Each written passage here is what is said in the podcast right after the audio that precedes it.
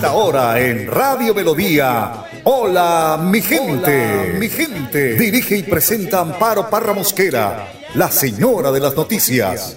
Hola mi gente, programa de orientación periodística y de servicio social al servicio de Bucaramanga y Santander y con los hechos que suceden diariamente en el país, de lunes a viernes, de 8 a 8 y 30 de la mañana, para que usted esté bien informado. Señoras y señores, con ustedes, Amparo Parra Mosquera, la señora de las noticias. Ay, ay, ay, ay, qué bonita es esta vida. Y aunque no sea para siempre, si la vivo con mi gente, es bonita hasta la muerte con aguardiente. 8 de la mañana, un minuto. Hola, mi gente, muy, pero muy buenos días. Hoy es miércoles 30 de noviembre. Bucaramanga se prepara para encender sus alumbrados navideños. Según información de la alcaldía capitalina, la estación San Mateo en el centro de Bucaramanga amaneció hoy cargada de Navidad gracias a la iluminación de la alcaldía de Bucaramanga y la empresa electrificadora de Santander, la ESA. La Navidad se vive en la bonita, dice, y deseamos que también ocurra en cada uno de los hogares bumangueses. Bueno, señores, la información es que en los próximos eh, días, primero y 2 de diciembre, o sea, mañana y pasado, se encenderán las 2.000 figuras y más de 988.000 bombillos que iluminarán a Bucaramanga durante las festividades de fin de año. Esto en el marco de los 400 años del cumpleaños de la capital santanderiana. La carrera 27, calle 36, carrera 15, el viaducto Cadena, Morro Rico, Neomundo, Real de Minas, entre otros, contarán con la apuesta más grande de iluminación navideña que se haya realizado en la ciudad. La idea es que los ciudadanos de Bucaramanga y el área metropolitana y también los turistas de otras partes, como dijo la reina de mi pueblo, pues y aquellos pues que visitan la ciudad que, eh, puedan recorrer los siete circuitos y disfrutar del trabajo de 74 hombres y 48 mujeres cabeza de hogar que se dedicaron desde meses pasados de este año a elaborar las figuras. Además, en la fachada de la eh, icónica Catedral de la Sagrada Familia en el centro de Bucaramanga, se podrá disfrutar de un video mapping llamado Una historia navideña en el páramo y recuerda la importancia de proteger las fuentes hídricas de la región. Esto está muy bien y la fuente es la periodista Daniela Fuente Rueda de Vanguardia. A Dios lo que es de Dios y al César lo que es del César. Como siempre, don Arnulfo Fotero en la edición y musicalización de este su programa Hola mi gente. La previsión del tiempo para Bucaramanga hoy 30 de noviembre del 2022 se acabó el mes 11 del año 2022. Esto pues pasó como escupe borracho. Bueno, a esta hora tenemos 19 grados de temperatura ambiente, cielo mayormente nublado, durante el día, desde la mañana hasta el mediodía, chubascos de lluvias ligeras, dice el ideal, no lo dice Amparo Parra. Por la tarde, al principio, chubascos de lluvias ligeras, más tarde lluvias. Por la noche, al principio lluvias, más tarde lluvias fuertes. La temperatura máxima será de 23 grados. Por la noche, la temperatura mínima de 19, un puntico más, una décima más de lo que fue la temperatura el día anterior, que fue de 18 grados en la noche. Bueno, el padre Sassano hoy nos acompaña. Le preguntamos, Padre, ¿cuál es el tema para hoy? Lucas 10 del 21 al 24, movidos por el Espíritu Santo. Y lo primero que vemos es, se estremeció de gozo. ¿Cuántas cosas viviste en este año que se van pasando a locas? Sí, uno está mirando y dice, ya está terminando el mes de noviembre de este 2022. ¡Wow! Este año en donde casi volvimos a la normalidad luego de dos años de pandemia. Y creo que tenemos muchos gozos por el cual agradecemos a Dios. Voy caminando por la calle veo tanta gente que camina y que está en la suya como que si no hubiera pasado nada, pero sí, pasó de todo. Hasta llegamos a valorar el trabajo de los basureros, que recolectaban todos los días las basuras y le aplaudíamos. Sí, cuántas cosas vividas y valoradas, pero también cosas tuyas que hoy la ves desde otra mirada, porque tu vida también ha cambiado y has crecido en muchas cosas. Hoy mi gozo también es tu vida y mi vida, porque tenemos vida y hoy podemos seguir caminando en esta vida. Pero aparece un segundo eje que es los pequeños. No dejes nunca la humildad. En esta vida la clave de vivir la vida con gozo es la humildad y saber descubrir lo lindo de las cosas simples. Es valorar ese matecito o ese café a la mañana, el poder mirar tu día como comienza, es valorar a las personas que tenés a la par. Sí, y que sabes que pasaste tantas cosas y esa persona sigue estando al lado tuyo. Es valorar a ese hijo o a esa hija que te dice mamá o te dice papá y te hace recordar cuando empezó a hablar y vos te emocionabas cuando dijo por primera, vez mamá o papá. Es vivir en lo simple, lo hermoso de la vida. ¿Qué hay de simple hoy a tu alrededor por el cual tenés que agradecer a Dios? Pensalo, replanteate. Creo que estaría bueno que te lo pienses y le agradezcas a Dios. Pero aparece lo segundo, revelar. ¿Cuántas cosas tenés a tu alrededor, como decíamos recién, y no te estás dando cuenta, señora, señor, no se está dando cuenta? Mire las cosas lindas que tiene a su alrededor. Hoy valora más las cosas que tenés y deja de pensar tanto en las cosas que no tenés. Mira lo que le da vida a tu vida y deja de estar pensando tanto en lo material, que si tenés esto o no tenés esto, o si tenés aquello o no tenés aquello en tu vida. Amigo mío, amiga mía, vamos, hoy estamos hasta acá hasta aquí. Dale, viví, sonreí, ya deja de estar pensando en lo que te hizo o te hace daño, deja de perder el tiempo pensando en aquel que habla mal de vos, o aquella mujer que habla mal de vos, o ese hombre que habla mal de vos. Detenete en vivir la vida, que para esto, para que hoy sea un día hermoso, depende un 100% de vos. Deja de dar vueltas tantas cosas, lo simple. Vive lo hermoso de vivir. Dios te bendiga y te acompañe en el nombre del Padre, Hijo y Espíritu Santo y con Jesús hasta el cielo no paramos. Que Dios te bendiga.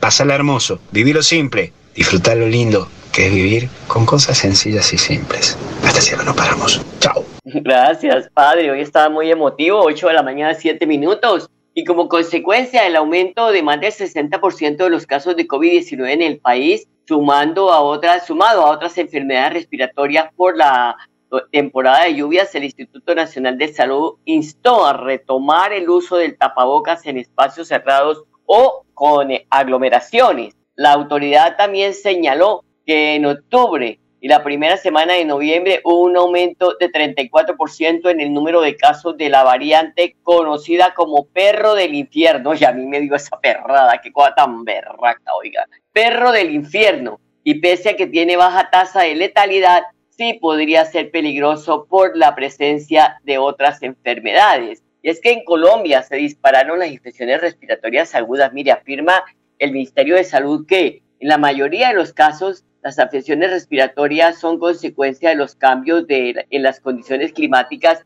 en el aumento de las lluvias. Y es que la ola invernal en el país ha dejado diferentes daños a su paso. Mire, además de millonarias pérdidas, pues ha terminado con la vida de personas que eh, pues se han visto envueltas en accidentes relacionados a crecientes de agua, deslizamientos, entre otros tipos de novedades. La salud de los colombianos, a su vez, se ha visto seriamente afectada. Las infecciones respiratorias agudas han sido algunas de las principales enfermedades que, por estos días, han golpeado el bienestar físico de la comunidad autoridades ante el incremento de esta problemática lanzaron algunos consejos para hacer frente a esto. Según el ideal, las lluvias seguirán en diciembre. Datos recientes del Instituto Nacional de Salud, el INS, informa que en lo que va corrido de este año se han contabilizado cerca de 7 millones de consultas externas y de urgencias en todo el país para tratar síntomas de las infecciones respiratorias agudas. De acuerdo con esa organización, teniendo en cuenta lo ocurrido el año pasado, hubo un crecimiento en las cifras del 58%. Hágame el favor, no van abasto los médicos en las EPS, IPS, bueno, todo lo que dice el campesino embejucado en su canción. Tal y como lo advierte el Ministerio de Salud y Protección Social del país, son varios los síntomas que dan señal de estar padeciendo una enfermedad respiratoria, como por ejemplo somnolencia, ruidos o silbidos al respirar, eh, supuración en los oídos, asfixia, fiebre, labios y lengua de color moradito, morado, morado, morado. La recomendación, no autoformularse y buscar la consulta con un médico. Nada de que yo voy a ir a la droguería y allí me dan tal y pascual. No, señor. Eso la puede enfermar más. 8 de la mañana, 10 minutos. Hacemos una pausa y ya volvemos. Juliana, ¿ya tienes la plata de la matrícula de la universidad? No, no. Fresca, Juli. Con el parche educativo de Financiera como Ultrasan, si solicitas tu crédito 100% virtual, te dan tasa preferencial y además te aprueban de una. Solicita el tuyo en nuestro sitio web y no te quedes sin estudiar. Sujeto a políticas de la entidad. Vigilada Supersolidaria inscrita a Focacop. En Melodía, valoramos su participación.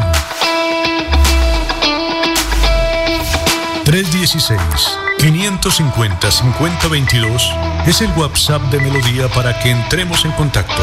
Envíenos videos o fotografías de las noticias de su comunidad y las publicaremos en nuestros medios digitales. 316-550-5022. El WhatsApp de Melodía para destacar su voz. Melodía, la que manda en sintonía.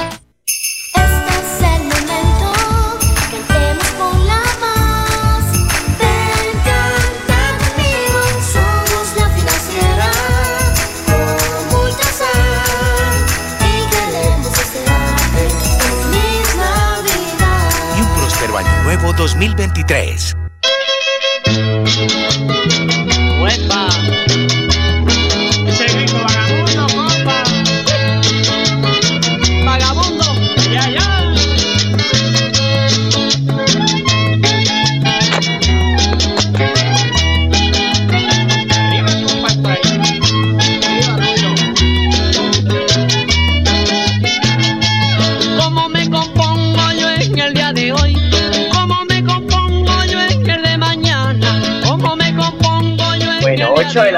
12 minutos, y lo que yo sí quiero pegar es un grito vagabundo a estas alturas de la vida. Bueno, información de servicio por daño en tubo matriz, se suspende el servicio de agua en los barrios. Mucha atención, La Trinidad, Alares, Reposo, Balcón de Alares, Santa Elena de la Sierra, Las Villas, La Esmeralda, Laureles, San Expedito, Bosques del Cacique, Belencito y Arrayanes. Dice el acueducto que el servicio será restablecido hacia las 6 de la tarde. Son las 8 de la mañana, 12 minutos, hasta el 31 de diciembre del 2023. Y, eh, eh, como alcalde de los gironeses el ingeniero Javier Orlando Acevedo, recientemente designado por el gobernador Mauricio Aguilar Hurtado. En las últimas horas, el mandatario firmó la resolución que confirma la prorrogación de la designación del alcalde luego de la vacancia que dejó Carlos eh, Romano Ochoa cuya elección fue anulada por la sesión quinta del Consejo de Estado por doble militancia para que culminara el periodo pues que se había elegido. Pues ahora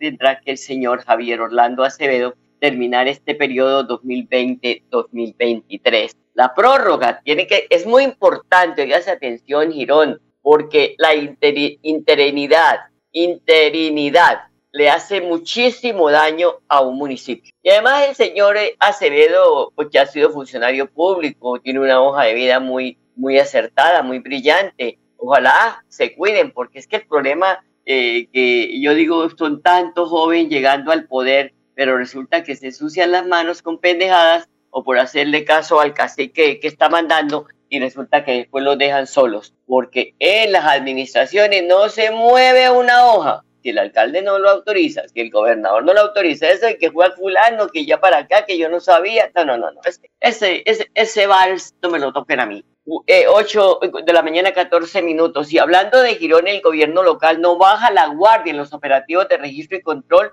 esto con el propósito de devolver la tranquilidad a sus habitantes. En las últimas horas se desarrolló un operativo de registro y control con el apoyo de tropas combinadas, ejército y policía, en los barrios Río Prada, Hoyo Caliente, Hoyo Caliente, La Meseta, Villa de Don Juan, entre otros, donde lograron la incautación de armas blancas y sustancias psicoactivas. Y otra banda dedicada al microtráfico fue desarticulada en las últimas horas por las autoridades de Bucaramanga, apodada como los calistécnicos. Uy, calistécnicos, qué nombre, ¿no? Tenían su accionar delincuencial en el Parque de los Niños. Ángel Gutiérrez, secretario encargado del, de la, del Interior de la Alcaldía de Bucaramanga, afirma que esta captura se debe a la denuncia de la comunidad en los acostumbrados consejos comunitarios. La policía les puso el ojo y ahí están tras las rejas. Y lamentablemente lo que hay que decir es que la mayoría son muchachos muy jóvenes, muy jóvenes.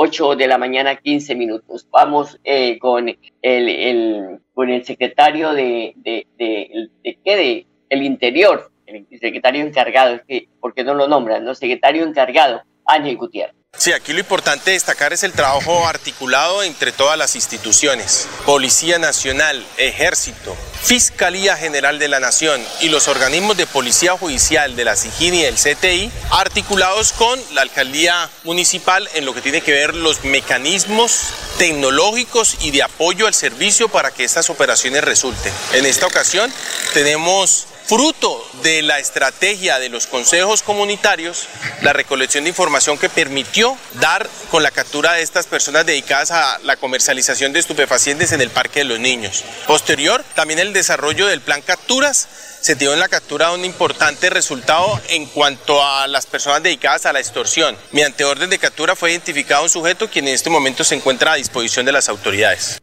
Son las 8 de la mañana, 16 minutos, una pausa y ya regresamos. ¿Te gustaría ganarte 800 mil pesos? Es muy fácil. Solo pagas o financias tu matrícula universitaria con Financiera como Ultrasan y puedes participar en el sorteo de una de las 10 tarjetas débito de 800 mil pesos del parche educativo. Pide crédito, paga y gana. No esperes más. Tú puedes ser uno de los ganadores. Aplica condiciones y Departamental.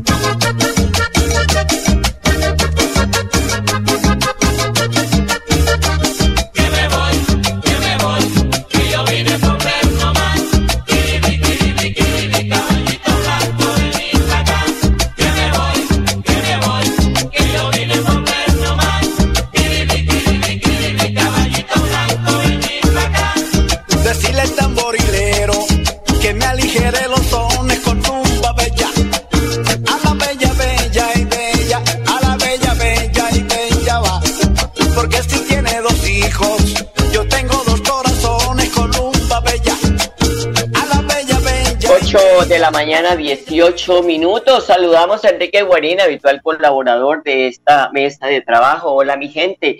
Enrique, muy buenos días. Buenos días, Amparo, y a todos los oyentes. Bueno, destapando el escándalo de compras de raquetas de tenis a 4 millones y pelotas. No, no, no las pelotas ni del gobernador, ni las pelotas del director del Inder Santander, sino las pelotas para jugar tenis a 260 mil cada una. Pues denuncia que los sobrecostos en el Inder Santander son exagerados. El gobernador Mauricio Aguilar, esa es mi opinión, está en la obligación de suspender al director de la institución hasta que las autoridades de control investiguen el tema. Y es que vale recordar, Enrique, que es el segundo escándalo en este semestre que se destapa en el gobierno de Mauricio Aguilar con el contrato de las hamburguesas. Recuerda que 880, Sí, claro, 87 mil claro. cada hamburguesa, 87 mil cada hamburguesa. ¿Me está escuchando? Sí, claro, le estoy escuchando. Bueno, aquí el tema es que el contrato entre Inter Santander y el tema para la compra de raquetas y pelotas y todo esto, todos estos implementos deportivos, se hizo, se firmó con la Corporación Soluciones Técnicas Agropecuarias y Ambientales. Hágame el favor, por 499 millones, casi 500 millones de pesos, que buscan una empresa agropecuaria y ambiental para comprar implementos deportivos? Es la pregunta que me hago, ¿no? Perdonen mi ignorancia, eh, Enrique. Es que en ese debate de ayer en la Asamblea, donde se reconoce que efectivamente hay, hay cosas que, que, que, rayan en, en, en, en la corrupción alta que hay en el departamento, y lo reconocen ahí y no pase nada con estos funcionarios me parece el colmo. Yo creo que efectivamente los entes de control deben de pronunciarse y hacer la investigación y suspender personajes porque como así que se atenta contra los recursos públicos de estas entidades y no pasa absolutamente nada y simplemente se quede en unas denuncias y unos escándalos. Entonces el gobernador debe actuar lo antes posible. Ahora, el director de Iner Santander justifica la compra y dice que están ajustados a los precios que tiene el comercio. pues tocaría que las entidades de control digan eh, eh, si es verdad o, por el contrario eh, este, este, hay sobrecosto, ¿no?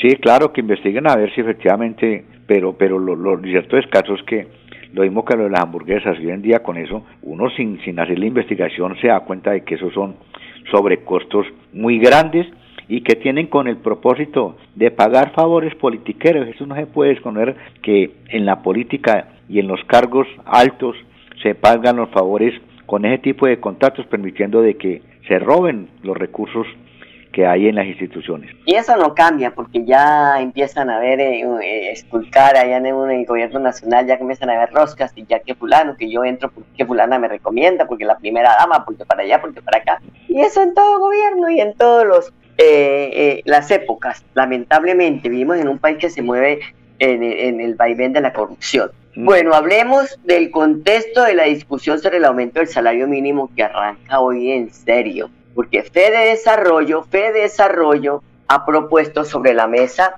el aumento con base en la inflación estimada al cierre del 2022 y el crecimiento estimado en la productividad. ¿Cómo le parece? Pues que, que esa es una discusión de, todos los años y en este año pues tiene la particularidad de que la mayor parte de los trabajadores se crean la falsa expectativa o se creaban la expectativa mejor de que el aumento salarial sobre el mínimo debe ser un, porcentaje por alrededor del 18 o por encima de eso, porque el presidente de la República hace un año, cuando estaban discutiendo eso, pues llegó y salió, dijo en los medios de comunicación, que él estaba de acuerdo en que el 18% se tendría que aumentar en ese entonces. Entonces, claro, en eso hay, hay, hay, hay la expectativa en ese momento de que el aumento va a ser alto, pero yo no creo en eso porque el problema inflacionario del país está muy complicado y es más, el mismo gobierno ya empezó a fijar unos criterios sobre eso de que el aumento va a estar alrededor de lo que es el, el, índice de precio al consumidor del, del, IPC. Entonces en eso eh, está el debate, ya eh, los sectores diferentes han venido fijando posición, las mismas centrales obreras que están avalando en parte lo, la posición del presidente de la República. Entonces, en concreto, yo creo de que eh, hay que esperar para mirar a ver qué porcentaje se aumenta y sobre todo que el gobierno controle efectivamente el problema de inflación en el país y reitero y que tenga en cuenta a los pensionados. Los pensionados jugaron un papel en el desarrollo de este país y no es justo que cada año pierdan poder adquisitivo de compra en la mesada que reciben anualmente, mensualmente. Totalmente de acuerdo, pero, pero mira, el, director ejecutivo de Desarrollo, que es Luis Fernando Mejía, un hombre muy experto en estos temas, dice que indica que técnicamente el salario mínimo debería aumentar un 13,5% para el 2023. Ya salieron los empresarios, claro, porque todo el mundo cuida su, su, su cuento, a decir que eso va a generar un mayor desempleo en el país. Pero ¿de cuánto esperan o cuánto aspiran los sindicatos que sea el incremento? Eh, pues yo lo que tengo entendido es que en, este momento no, no, se han puesto de acuerdo las confederaciones, es decir, CTC, CGT y CUT, para mirar a ver qué porcentaje tienen y que están mirando una cifra para mirar a, para, para, para poner de acuerdo y que es muy cercana a lo que el presidente de la República tiene y el ministro de Hacienda. Entonces, pero no han fijado las cifras. Yo creo que en el transcurso de esta semana ya se conoce la, la, la cifra en ese aspecto. Hay que tener en cuenta algo a nivel internacional. El salario mínimo de los colombianos ha disminuido por el problema del aumento del precio del dólar. O sea, cuando se inició este gobierno, eh, eh, el, salario en dólares de los, de los colombianos estaba muy por encima de lo que está hoy en día. Ha disminuido en, eh, dólares y eso afecta indudablemente lo que es el bienestar de los, de, los trabajadores y pensionados en el país. Y ante esas peticiones, ¿usted cree que las confederaciones se acordarán de los pensionados? Pues lo justo es que se acuerden de ellos y, y que efectivamente presionen a que se les dé un incremento eh, acorde a todo ese problema inflacionario, pero verdaderamente hay unos que se acuerdan de ellos y el gobierno no se puede desconocer, les examinala esa, e, e, e, ese criterio dándoles cabelitas por todos lados porque el gobierno nacional está haciendo eso, eso no se puede desconocer de que como está el, como está el Congreso, como está el Congreso, para nadie es un secreto que ellos están eh, al vaivén de lo que les dé Petro. Están llenando de mermelada a la gente y dentro de eso están los movimientos sociales, incluido el movimiento sindical, eso no se puede desconocer. La mayor parte de algunos compañeros, no todos, no todos, están ahí a la pata a mirar a ver el gobierno que les da y entonces desde ese punto de vista pues los tiene cortados y así es muy difícil que se reconozca verdaderamente el problema social que están viviendo los trabajadores y los pensionados en el país. Y qué no decir que en el año 2023 también se viene con varios golpes para el bolsillo de los colombianos y uno de ellos está en el lado de los impuestos. Dice el ADIAN que pues hay cálculos de que las personas que ganen más de 5 millones de pesos están sujetos a retención en la fuente es que es que ya ya después de firmada la, de acordada en el Congreso de la República la reforma tributaria la realidad es que en concreto se le va a meter la mano al bolsillo a mucha gente de sectores populares en el país. Ese cuento del gobierno de que esa a cobrarle solamente impuestos a los ricos, eso era pura paja. Hoy en día está demostrado que le van a cobrar impuestos a la mayor parte del país porque una reforma tributaria tiene esa connotación, es meterle la mano el bolsillo a la mayor parte de la población. Y eso a futuro le va a crear problemas a, los diferentes sectores sociales, políticos y económicos del país e indudablemente va a crear un desprestigio para el gobierno nacional porque no es coherente en lo que dice con lo que hace. Y usted tiene toda la razón, Enrique, porque leyendo a los expertos, de, eh, eh, a los gurús de la economía del país, aseguran que el cuento de la reforma tributaria regional que está proponiendo Campo pues es prácticamente para actualizar el peredial tanto en el sector urbano como rural. Si usted compró una casita y le, por ahí pasó una vía y le hizo tapa ya para la casita, resulta que eso se valorizó y venga, mi hijo, venga, pague más. Enrique, mañana nos estaremos hablando porque este tema me, parece muy interesante. Listo, mañana entonces estamos hablando. Buen día. Gracias, Enrique. Bueno, y buen día. A ustedes, amables oyentes, los dejo con la programación de melodíaenlínea.com. Que tengan un bonito día y hasta mañana. Los quiero. Cantemos la Navidad con melodía. Cantemos la Navidad como nosotros cantamos. El regalo de estar juntos que Navidad celebramos. Cantemos una canción del amor que nos ha unido y demos gracias al cielo que ese amor ha renacido. Melodía, la radio líder de Colombia.